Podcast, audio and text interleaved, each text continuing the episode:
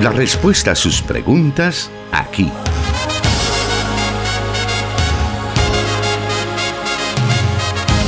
En Solución Bíblica. Comenzamos.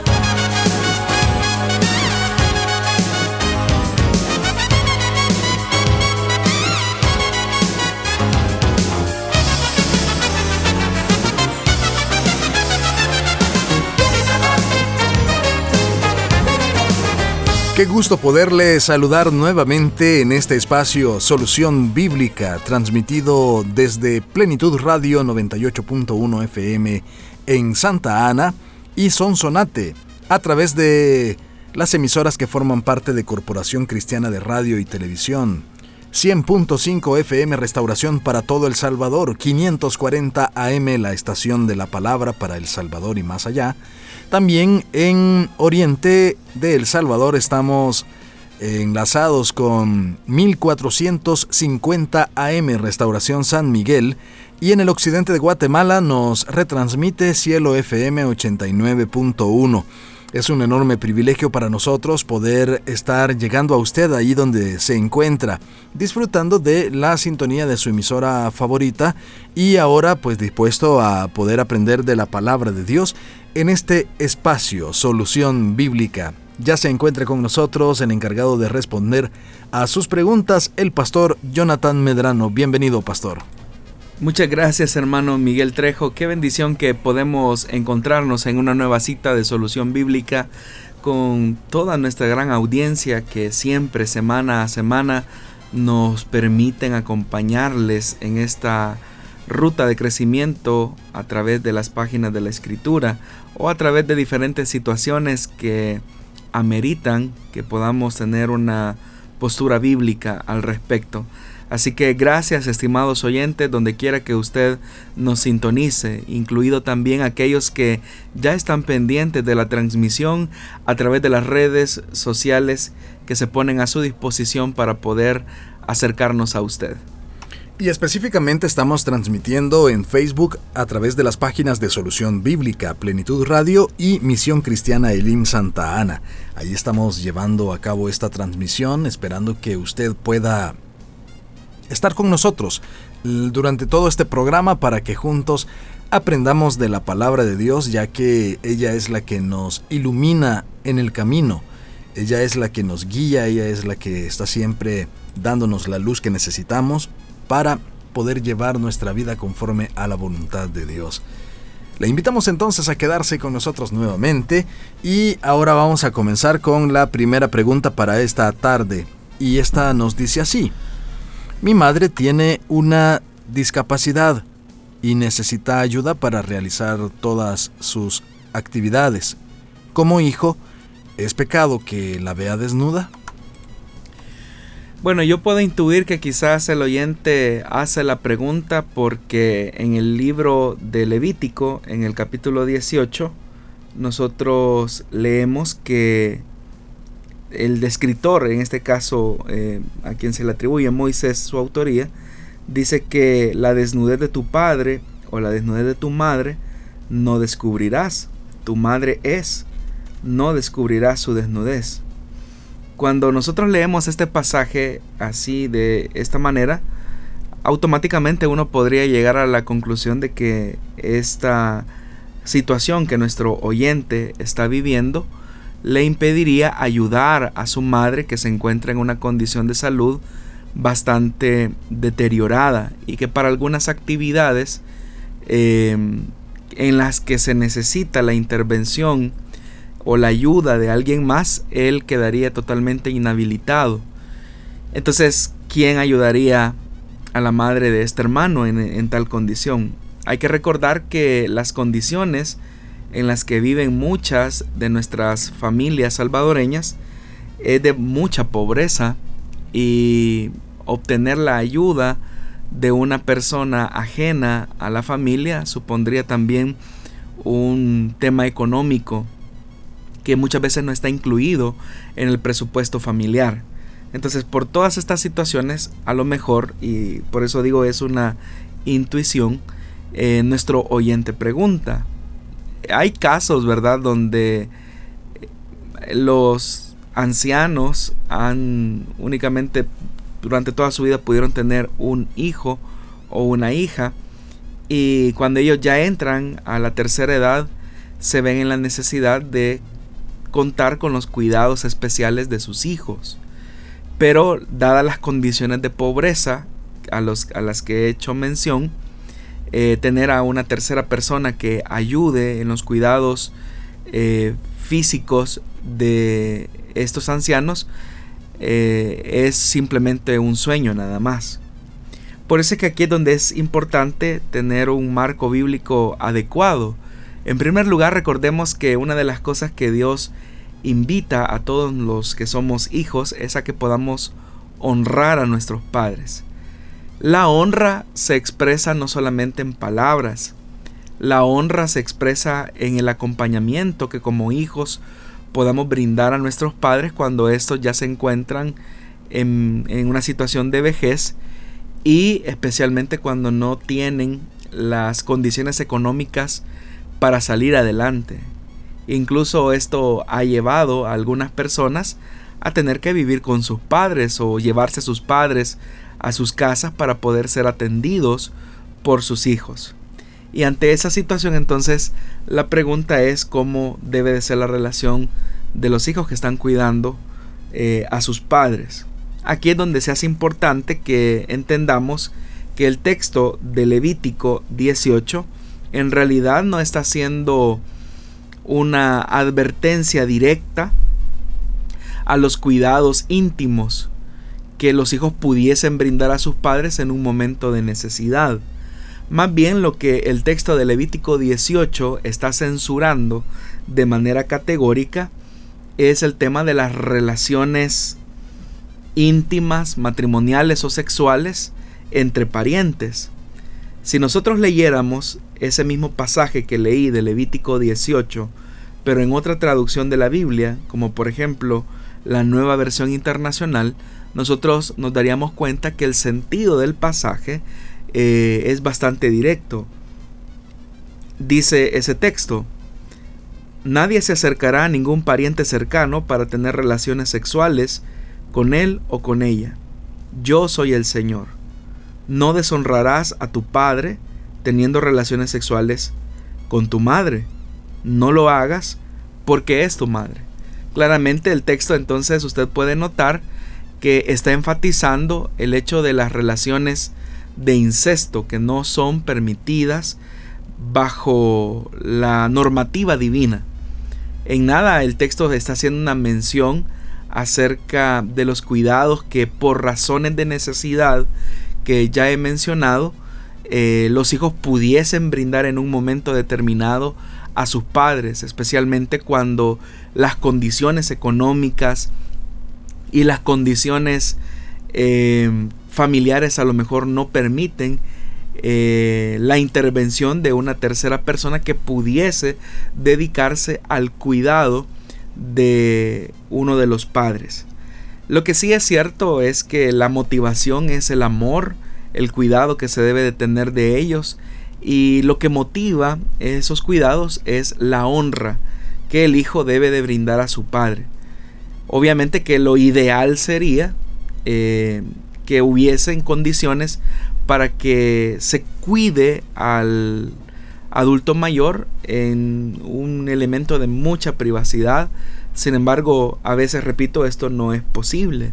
A veces las hijas tienen que cuidar de sus madres, los hijos tienen que cuidar de sus padres ya envejecidos, y esto implica tareas de asepsia eh, con sus padres, porque ellos ya no se pueden voy a ocupar este término y espero no, no ser malinterpretado, ya no se pueden valer por sí mismos. Eh, y eso mm, conlleva que los hijos intervengan de esta manera.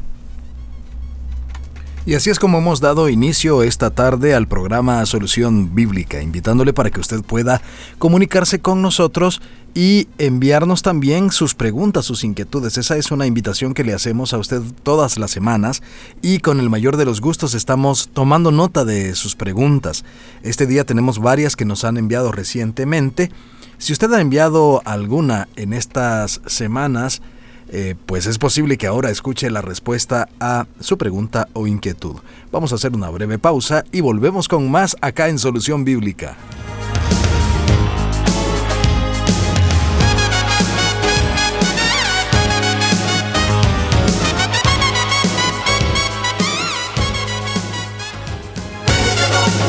Búsquenos en Facebook como Solución Bíblica.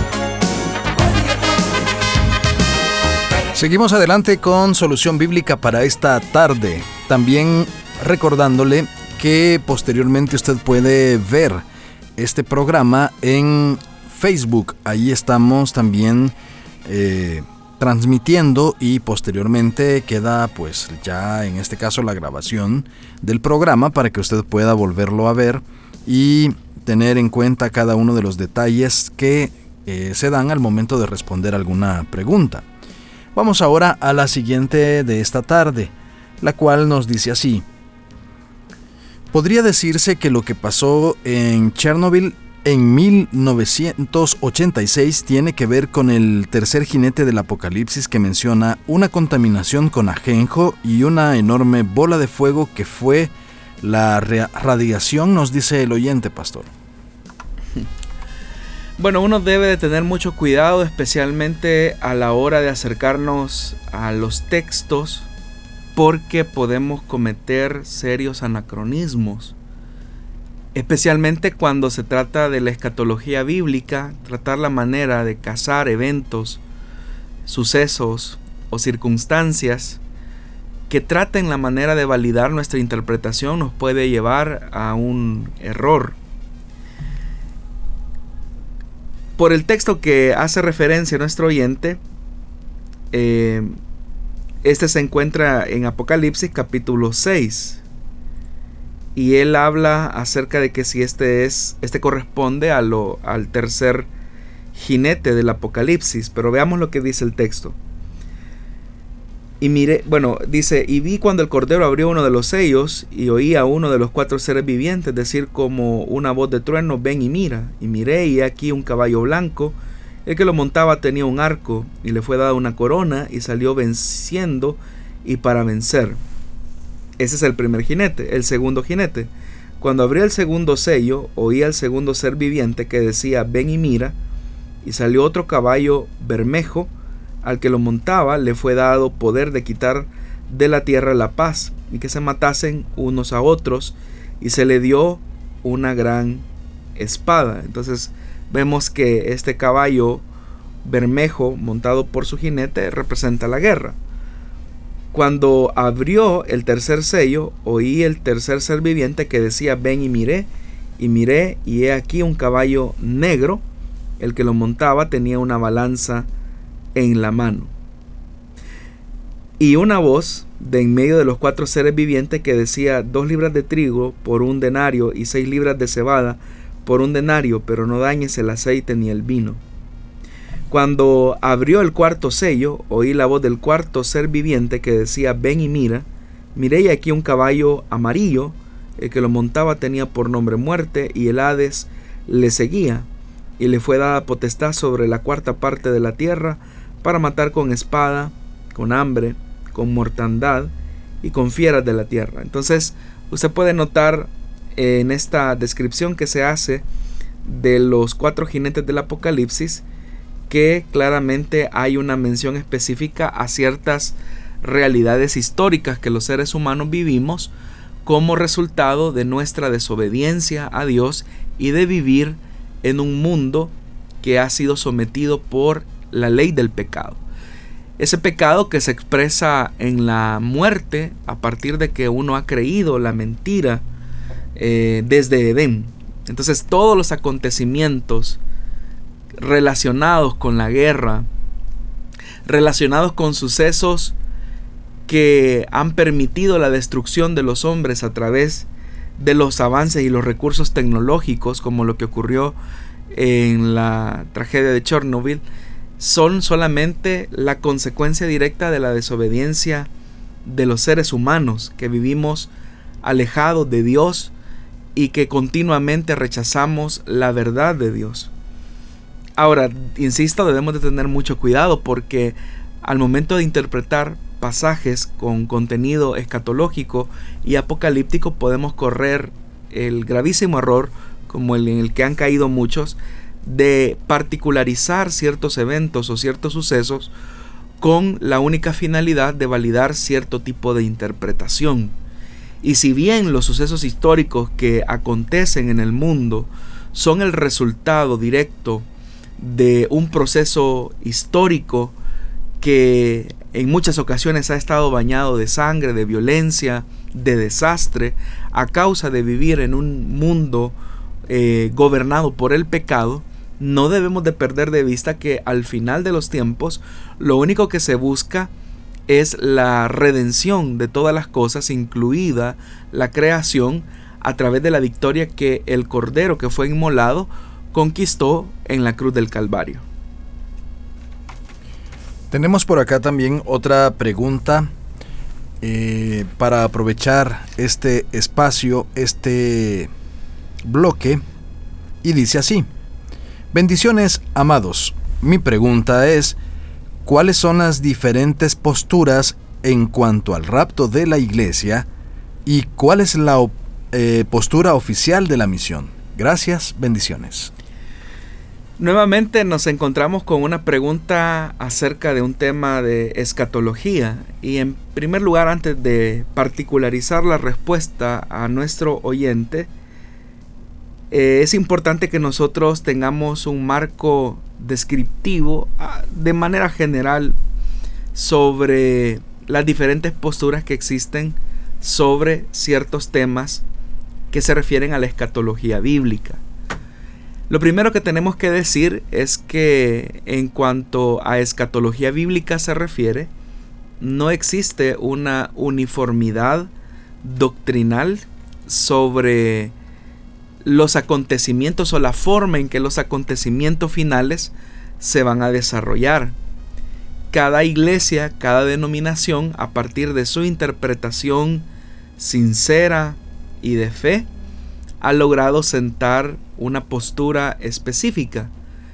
Pero eso no significa que sea la única y que por lo tanto las demás eh, sean catalogadas como eh, erróneas o mentirosas, sino que por el contrario, como repito, eh, no hay una uniformidad, sino que hay una eh, explicación, una identidad, una definición de cada iglesia con respecto a ciertos elementos de la fe en cuanto a escatología bíblica se refiere. Y eso no nos tiene que llevar a conducirnos a una división en el elemento de cómo se entiende que sucederán los acontecimientos. Al final, todas las interpretaciones que existen alrededor de estos temas llegan a la conclusión de que Jesús regresará por su iglesia, que Cristo volverá. ¿Cómo sucederán los hechos? Son las interpretaciones que cada denominación, cada iglesia tiene al respecto y que las hace a partir de una fe sincera y de la forma en que interpretan eh, los pasajes de la Biblia. La misión, nuestra iglesia, tiene una postura al respecto que usted puede encontrar en el manual de doctrinas básicas y que obedece, como repito, a esa identificación de fe sincera que la misión ha hecho desde su fundación, desde hace más de 40 años. Ahora, en relación al tema del arrebatamiento de la iglesia, que popularmente se ha conocido con el nombre de rapto, aunque lo más correcto es hablar de arrebatamiento de la iglesia, el arrebatamiento de la iglesia eh, pertenece a una interpretación de pensamiento escatológico eh, que se conoce como premilenialismo. En realidad, al hablar acerca de esto, hay tres escuelas de pensamiento escatológico eh, diferentes, lo que se conoce como amilenialismo, premilenialismo y postmilenialismo. Pero en el premilenialismo, eh, incluso en el premilenialismo, uno puede notar que hay aún eh, ciertas posturas como aquellos que sostienen que hay propiamente una construcción eh, como se conoce como premilenialismo histórico o premilenialismo dispensacionalista. Cuando hablamos de premilenialismo histórico, estamos hablando de una manera de entender los tiempos eh, específicamente como hechos históricos que sucedieron específicamente en un momento de la historia de la iglesia y que al final aguardan la llegada del milenio. Pero también existe lo que se conoce como premilenialismo eh, dispensacionalista en la que sostiene que previo al evento literal de un reino milenial ha de acontecer lo que se conoce como el arrebatamiento de la iglesia. Pero aún dentro del sistema dispensacionalista hay grupos que sostienen que en realidad el arrebatamiento de la iglesia va a suceder después de un periodo que se conoce como periodo de gran tribulación. Ese es un grupo. Pero en el caso eh, de nuestra misión, nosotros sostenemos que el arrebatamiento de la iglesia sucederá antes de este periodo al que nosotros conocemos como gran tribulación. Entonces, pero usted puede ver que en todo lo que he mencionado hay diferentes posturas con respecto a cómo entender o cómo sucederán los hechos relacionados a la venida de Cristo. En realidad, al hablar acerca de esto, tenemos que hacer una aproximación bastante sincera de lo que el apóstol Pablo relata en su primera epístola a los tesalonicenses en el capítulo 4 y que habla acerca de la venida del Señor. Es importante notar, hermanos y hermanas, que muchos de los términos que el apóstol Pablo utilizó, los utilizó en función de hacer accesible las verdades eh, reveladas a él a un mundo que poco o nada o ningún conocimiento tenía acerca de el Dios de Israel. Por mencionar algunos, algunos casos, algunos términos que, a los que Pablo tuvo que hacer alguna, algún tipo de equivalencia en el mundo gentil. Sabemos que Pablo fue un apóstol a los gentiles. Por ejemplo, al hablar acerca del término Mesías, ese era un término muy usado entre los hebreos. Los hebreos al escuchar el término Mesías sabían que se hacía una referencia directa al sucesor de David, al Mesías prometido, al que sería el rey de Israel. Pero era un término muy hebreo. Entonces, si Pablo hablaba del Mesías en un mundo gentil, la gente no lo iba a asimilar, no lo iba a entender. Entonces Pablo necesita un equivalente acerca del Mesías. Y es ahí donde el término eh, Cristo eh, o Señor es un equivalente que en la gentilidad sí se entiende, porque estamos hablando de alguien que gobierna y que tiene el control de todas las cosas. De igual manera, cuando se habla acerca de la parucía, la parucía como tal es la llegada de ese rey que viene triunfante a tomar lo que es suyo.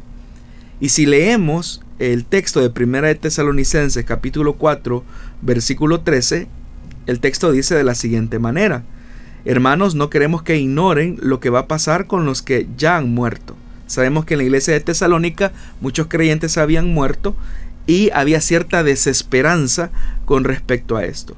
para que no se entristezcan como esos otros que no tienen esperanza. ¿Acaso no creemos que Jesús murió y resucitó? Así también Dios resucitará con Jesús a los que han muerto en unión con Él. Conforme a lo dicho por el Señor, afirmamos que nosotros, los que estemos vivos y que hayamos quedado, oiga esto, hasta la parucía o la venida del Señor, de ninguna manera nos adelantaremos a los que hayan muerto. El Señor mismo descenderá del cielo con voz de mando, con voz de arcángel y con trompeta de Dios. Toda esta descripción que el apóstol Pablo está haciendo acá en el versículo 16, en realidad es una descripción de la llegada eh, imperial que se conocía en esta época, cuando, por ejemplo, un emperador tomaba una ciudad y él llegaba victorioso a tomar posesión de lo que era suyo. Normalmente la costumbre era que cuando se había ganado, se había conquistado un territorio o había caído un reino ante el emperador, una de las señales de rendición era que al sonido de la trompeta que anunciaba la llegada del rey victorioso, quienes vivían en ese territorio tenían que salir al encuentro del el conquistador como una señal de rendición o de sumisión a ese nuevo rey. Y eso es lo que ocurre también acá en el versículo 16, solo que esto en el plano celestial, porque dice, el Señor mismo descenderá del cielo con voz de mando, con voz de arcángel y con trompeta de Dios. Y los muertos en Cristo resucitarán primero, es decir, los primeros que salen al encuentro del rey ganador, del rey que vence, son los que murieron creyendo en la victoria de Jesucristo. Y dice, luego los que estemos vivos, los que hayamos quedado, seremos arrebatados junto con ellos en las nubes, pero note esto, para encontrarnos con el Señor en el aire.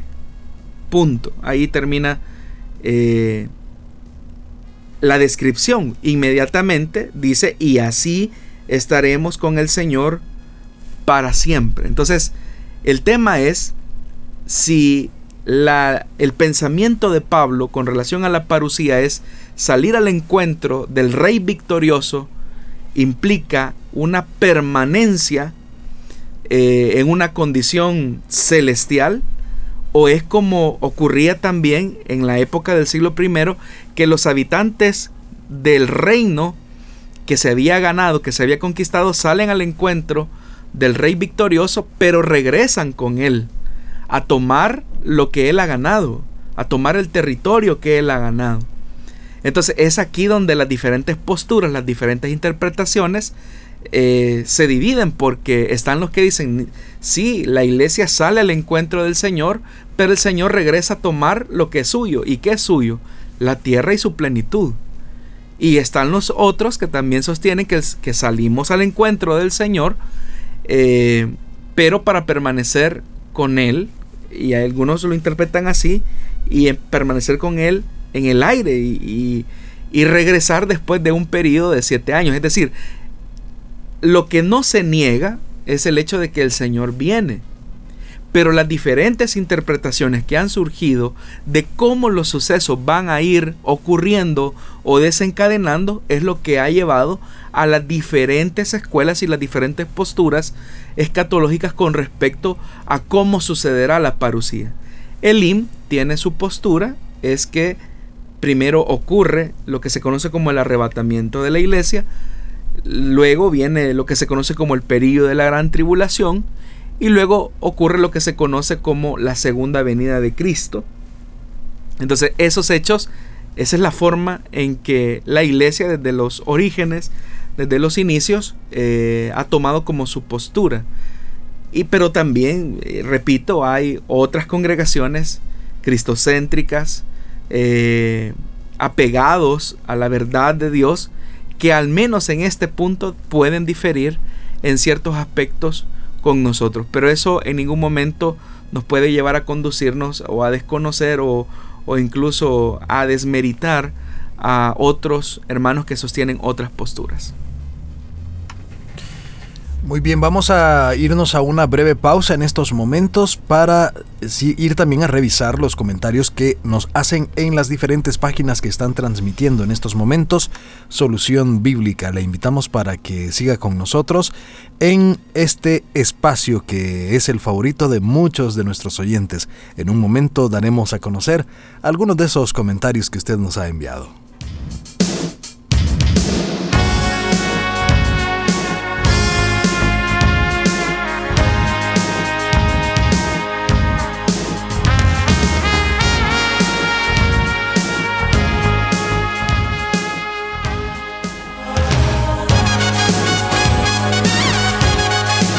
Solución Bíblica. Puede escucharlo en SoundCloud.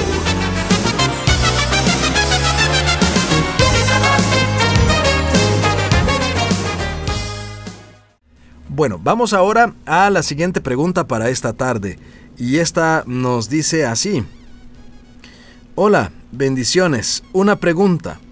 ¿A qué se refiere la palabra de Dios donde dice que es mejor casarse que estarse quemando. Bueno, el texto por el que nuestro oyente hace mención es en Primera de Corintios capítulo 7, versículo 9. Y el texto dice de la siguiente manera, quisiera más bien que todos los hombres fuesen como yo, pero cada uno tiene su propio don de Dios uno la verdad de un modo y otro de otro. Digo pues a los solteros y a las viudas que bueno les fuera quedarse como yo, pero si no tienen don de continencia, cásense, pues mejor es casarse que estarse quemando. La NBI lo traduce de la siguiente manera, pero si no pueden dominarse, que se casen, porque es preferible casarse que quemarse de pasión. Lo que Pablo está mencionando acá en este pasaje es que todos los seres humanos por naturaleza tenemos necesidades biológicas que Dios colocó. Por ejemplo, nadie puede negar que los seres humanos tenemos necesidad de alimentarnos, es una necesidad biológica. Tenemos también necesidad de mitigar nuestra sed y por eso es que tomamos agua así como Dios puso estas necesidades biológicas, también todos los seres humanos tenemos una necesidad de tipo sexual. Y la razón de esto es porque Dios nos hizo seres sexuados, a diferencia de los ángeles, por ejemplo, que son seres espirituales asexuados. Entonces, lo que Pablo está diciendo es que a causa de estas necesidades que Dios mismo ha colocado, la forma en que los seres humanos podemos satisfacer estas necesidades sexuales es a través del matrimonio. La recomendación de Pablo es a los solteros y a las viudas que mejor permanezcan en esa condición, porque como más adelante él lo va a decir, es un estado que de alguna manera permite el servicio al Señor de una manera un poco más libre, no significa que el casado eh, no pueda servir al Señor. Lo único que como también Pablo lo va a decir más adelante, la prioridad del casado es su mujer y lo mismo para la mujer, la prioridad de la mujer es, es el hombre en el sentido de que también tiene que ocuparse del cuidado de la relación matrimonial. Pero para el soltero o para el viudo, su primordial deseo es agradar al Señor con todo su tiempo. Ahora, Pablo reconoce que a pesar de que es una solicitud, o más bien dicho, una, sugerencia que, que él hace, él, Pablo es consciente que los seres humanos, dado que tienen este impulso sexual y esta necesidad, lo preferible y lo más conveniente es que si esa necesidad sexual no tiene una salida, por decirlo así, de manera adecuada dentro del marco que Dios ha establecido, que es el matrimonio, lo que va a ocurrir es que la persona se va a estar quemando en su pasión, es lo que dice la nueva versión internacional. Entonces que ante esa situación en vez de quedar expuesto a una condición en, la cual el apetito sexual se vuelve bastante incontenible, es mejor casarse. Si uno solamente lee este capítulo 7 de Primera de Corintios, uno podría llegar a pensar que Pablo básicamente lo que está diciendo es que el matrimonio, lo, para lo único que, que, que persigue o el único objetivo que persigue es mitigar el instinto sexual de cada uno de los seres humanos. Pero qué bendición que también tenemos otros pasajes del Nuevo Testamento donde los escritores hacen mención que si bien es cierto la sexualidad es un don reservado para esta relación eh, entre un hombre y una mujer, pero también el matrimonio busca la complementariedad, el amor, es decir, que no es simplemente el sexo lo que mantiene viva la relación matrimonial, o que el matrimonio simplemente es para tener relaciones sexuales. Pero al menos en este capítulo 7, Pablo sí está haciendo un énfasis bastante específico que el matrimonio provee las condiciones necesarias para que hombres y mujeres puedan satisfacer sus apetitos sexuales. Entonces el texto a lo que, a lo que hace referencia es que el matrimonio provee esas circunstancias donde el estarse quemando pues no es una posibilidad porque este da los recursos necesarios para que hombre y mujer puedan satisfacer sus necesidades sexuales. Vamos a seguir, tenemos algunos minutos más para poder estar escuchando las respuestas según las Sagradas Escrituras, pero vamos a hacer otra breve pausa. Volvemos con más acá en Solución Bíblica.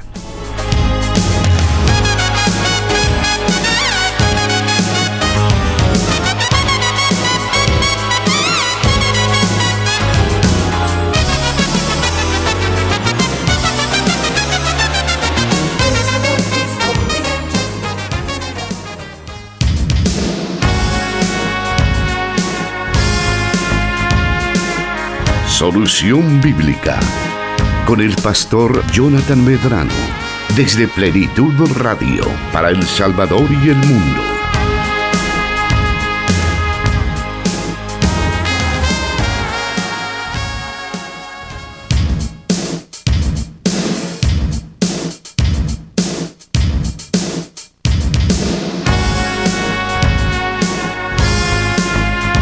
Seguimos adelante con el programa y listos para escuchar una siguiente pregunta que dice así.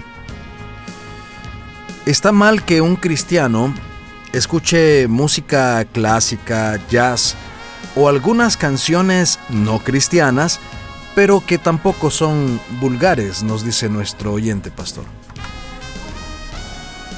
Bueno, es importante que hagamos una mención acerca de cómo Dios permite que el ser humano pueda expresar su creatividad, su expresión de la ciencia y de la inteligencia que Dios mismo ha compartido con nosotros. Debemos partir de que la gracia común de Dios que Él ha otorgado a los hombres, creyentes o no, permite poder desarrollar el arte en cualquiera de sus manifestaciones, como la pintura, la escritura, la poesía, el teatro y la música. Y Dios permite el desarrollo de estas expresiones artísticas como parte de la manifestación de la gracia común de Dios sobre los hombres, con la finalidad de que el hombre tenga esta facilidad de expresión como un gesto de la bondad de Dios. Entonces todo aquello que es cultural, todas aquellas expresiones científicas, literarias, culturales, artísticas, son parte de las bondades que Dios ha otorgado a los seres humanos. La música eh, entre ellas no existe tal cosa como música cristiana o música secular, lo que existe es música. Que es verdad que hay música cuyo contenido glorifica a Dios, eso es un hecho. Y esa, ese cuerpo de música con contenido que exalta a Dios es como el instrumento, las herramientas que Dios ha colocado a su iglesia para expresar también alabanza y adoración a Dios. Pero también es verdad que hay música que no necesariamente tiene contenido religioso, pero que expresa el arte, la pericia de aquellos que ejecutan algún instrumento y que también es una expresión de la gracia común de Dios sobre estos hombres. Entonces lo que nosotros debemos de hacer es saber apreciar eh, estos, estas expresiones de la gracia común de Dios de manera adecuada y equilibrada. El oyente, por ejemplo, habla acerca de la música clásica. Mucho de la música clásica que ahora nosotros conocemos y que son muy famosas precisamente porque son eh, bellas composiciones de arte musical.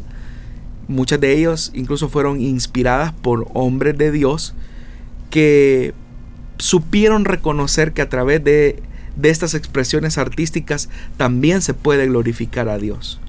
Entonces uno puede, como cristiano debe, no solamente puede, sino que debe de apreciar estas manifestaciones de la gracia común de Dios en los hombres y no tenerle miedo a eso.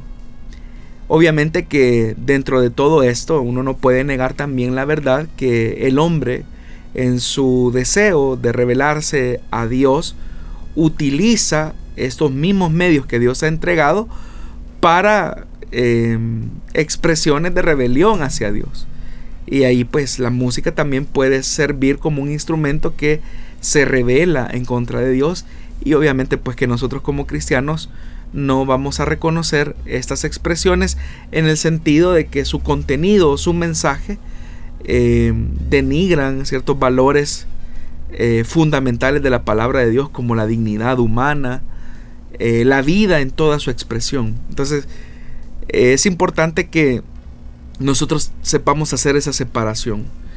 Si logramos hacer esa separación, creo que vamos a tener un poco la capacidad de apreciar adecuadamente aquellas expresiones artísticas que, como repito, son también expresiones de la gracia común de Dios a los hombres. Esto nos tiene que llevar a un elemento importante que Pablo también mencionó, que aunque a veces todo nos es lícito, pero no todo nos conviene. Eh, habrán ocasiones donde quizás exista una expresión musicalmente hablando que es muy buena, y uno puede apreciar el elemento musical, pero desechar el contenido de esas expresiones musicales. O si creemos que no nos es de ninguna bendición o de ningún provecho, desecharlo totalmente. Pero reconozcamos también que muchas de estas expresiones artísticas son expresiones de la gracia común de Dios. Dentro del mundo cristiano evangélico existen diferentes expresiones musicales eh, tales como música ranchera, música de cuerdas, inspirados a lo mejor en tríos y dúos que existían en los años 60, 70, pero un sector cristiano dice, pues no, esa es la música cristiana de verdad. Y no dejan de lado tal vez que se puedan usar otros géneros musicales como el reggaetón, el rap, el rock, para poder hacer música como bueno, usted ya dijo no podemos hablar de música cristiana y música secular, pero para hacer el, música con contenido cristiano. Bueno, nuevamente volvemos, hermano, al hecho de, de saber distinguir. Recordemos que la música en función de alabanza a Dios tiene que perseguir como meta primordial el alabar el nombre de Dios.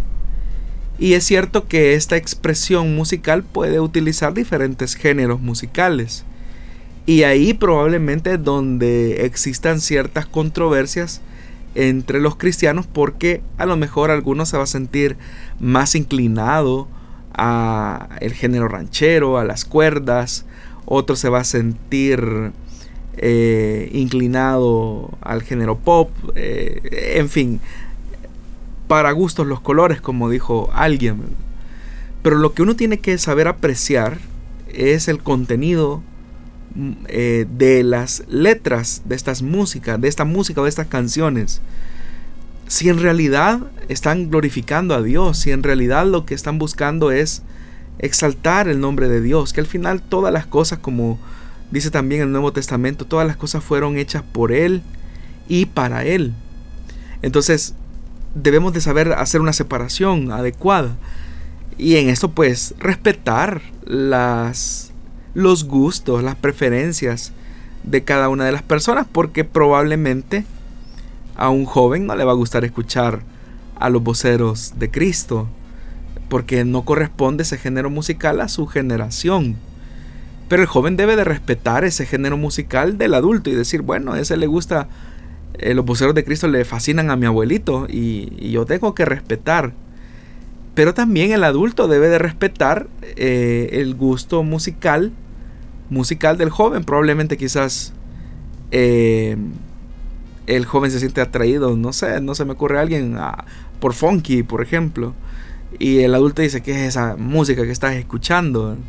Pero si lo que está escuchando tiene un contenido que edifica, si lo que está escuchando tiene un contenido que alaba el nombre de Dios, aunque el género musical a lo mejor no va con nuestra personalidad, nosotros debemos de ser muy respetuosos, porque recordemos que también la música responde a la generación que la escucha. Entonces, seguramente para nosotros, eh, para nuestra generación, un estilo musical corresponde a nuestra preferencia. Pero eso no significa que todos tengan que tener esa misma preferencia. Eh, aquí es de, saber, de, lograr un, equilibrio, un balance eh, adecuado de generación a generación, ¿verdad? Porque alguno dirá, esa música a mí yo no la encuentro. Porque también, hermano, debo reconocer que hay muchas de las canciones em, que uno llama cristianas que en realidad uno no sabe si, si la música está hablando de la novia, de la esposa, de la amiga, de un despecho o si se refieren al Señor, ¿verdad? Uno no lo sabe. Es más, hay canciones que son contradictoriamente eh, escriturales, es decir, contradicen el contenido de la palabra y nosotros las escuchamos, ¿verdad? Eh, no quisiera dañar susceptibilidades, pero hay contenidos de letras de canciones donde uno dice cuál es la posición de siervo eh, que está entonando o del que sale la letra de esta canción. Como por ejemplo, arrebato lo que es mío, espero no dañar susceptibilidades. Pero ¿cómo voy a arrebatar algo que es mío? Nada es nuestro en realidad, todo es del Señor. O yo demando, o yo exijo. Nuestra posición ante Dios no es de tomar, arrebatar. Si ya Cristo ganó, venció, eh, tomó lo que es de Él y que es para Él, como dice la Escritura. Y perdón que haya hecho mención de, de, algo así con Yo creo que ahorita restauración y nosotros estamos tomando nota ahí, ¿verdad?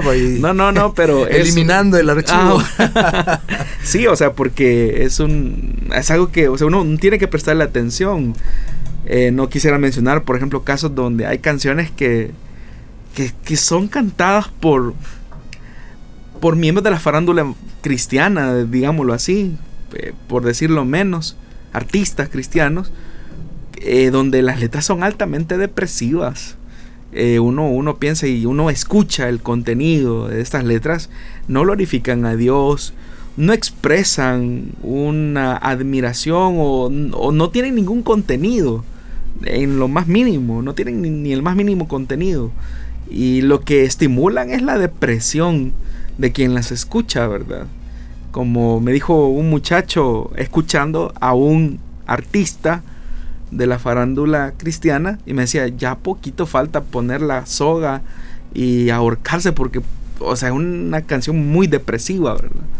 y no quiere que digamos nombres, ¿verdad? Ni no, no, no, para nada, porque si no me voy a meter en problemas. Yo solamente lo menciono ah, así de manera general. Me van a linchar si, si, si, decimos nombres. Sí, y lo evito, lo evito. Pero nosotros somos sabios para escucharlo todo y saber cuando hay contenidos de alabanzas que no nos bendicen, sino que lo que hacen es cargarnos, ¿verdad? Hay canciones eh, que nos exigen, nos demandan una mayor participación de nuestra fe y qué bien por esas canciones que estimulan nuestra, nuestra participación activa como cristianos. Eh, sí puedo mencionar, por ejemplo, a, para mí, esa es una cuestión muy personal, el contenido y la profundidad, por ejemplo, de las, de las letras de Santiago Benavides eh, en, sus, en sus canciones. Es muy bueno, es muy bíblico. En muchos de esto expresa eh, bastante la, la, profundidad de, de, la comprensión de su fe.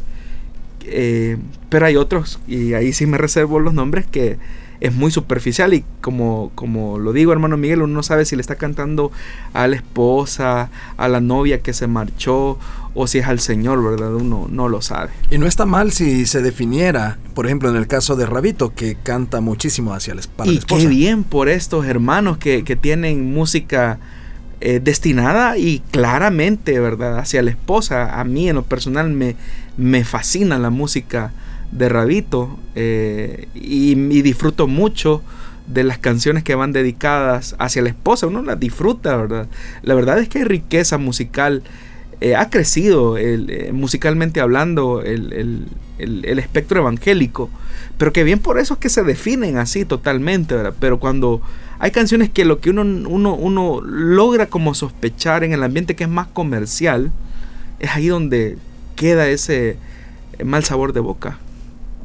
Bueno, quisiera preguntar otras cosas al respecto, pero también tenemos una pregunta de otro oyente que se relaciona a, este tema, tiene cierta relación, y dice, ¿los cristianos deben cantar el himno nacional y poner su mano sobre el pecho? Aquí entramos a un tema de, de una cuestión eh, muy personal. Yo creo que el amor que podamos sentir por nuestro país se debe de expresar por el civismo y el patriotismo que también evidenciamos al entonar el himno nacional, que por cierto es uno de los más bellos, eh, tiene una composición eh, muy buena y no es porque sea salvadoreño, eh, pero creo que es gratificante escucharlo y entonarlo, no se diga. quienes tienen ciertas reservas con el tema de cantar el himno de un país o mostrar respetos, por decirlo de alguna manera así, a la bandera, es la secta de los testigos de Jehová, por razones que no tienen ningún fundamento bíblico. Entonces en la Biblia no hay nada al respecto sobre sentir amor por la patria, no hay nada en contra de eso. Es más, a nuestros hijos debemos de enseñarles eh, el respeto y el amor por su propio país, eh, amar su país. Y esas expresiones cívicas que a veces se manifiestan en actos oficiales o en el mes de septiembre, que en el caso de nuestro país se celebra la independencia, eh, nos debe de llevar a, respetar los valores patrióticos, ¿verdad?, de, nuestro país. Así que no hay nada negativo a eso. Debemos de ser respetuosos de los valores cívicos de nuestro país. Bueno, el tiempo se nos ha terminado para la emisión de este día martes. Si Dios nos lo permite, estaremos con usted el próximo viernes, siempre haciéndole la invitación para que usted pueda participar del programa, enviándonos sus preguntas a través de los diferentes medios que estamos mencionando durante este programa y durante la semana. Estos medios son el WhatsApp de Plenitud Radio y el de Restauración. Así también puede enviarnos sus preguntas en la fanpage de Facebook de Solución Bíblica. Búsquenos, de like a la página y envíenos en un inbox su pregunta para que podamos tomarla en cuenta en el próximo programa. También agradecemos al pastor Jonathan Medrano por estar siempre con nosotros acá respondiendo las preguntas de la audiencia. Hermano Miguel, gracias por acompañarnos y gracias a todos los oyentes que sé que disfrutan de la programación que les hace feliz en el caso de restauración y de plenitud radio. Eh, una de las cosas que puedo destacar de las emisoras de, de nuestro ministerio, de, de, la iglesia, es que los hermanos se encargan de escuchar los contenidos de las canciones que se transmiten con la única finalidad que edifiquen su vida. Así es que si el Señor nos lo permite, nos volvemos a encontrar el día viernes a las 5 de la tarde en este su espacio Solución Bíblica. Muchísimas gracias por su sintonía. Será hasta entonces.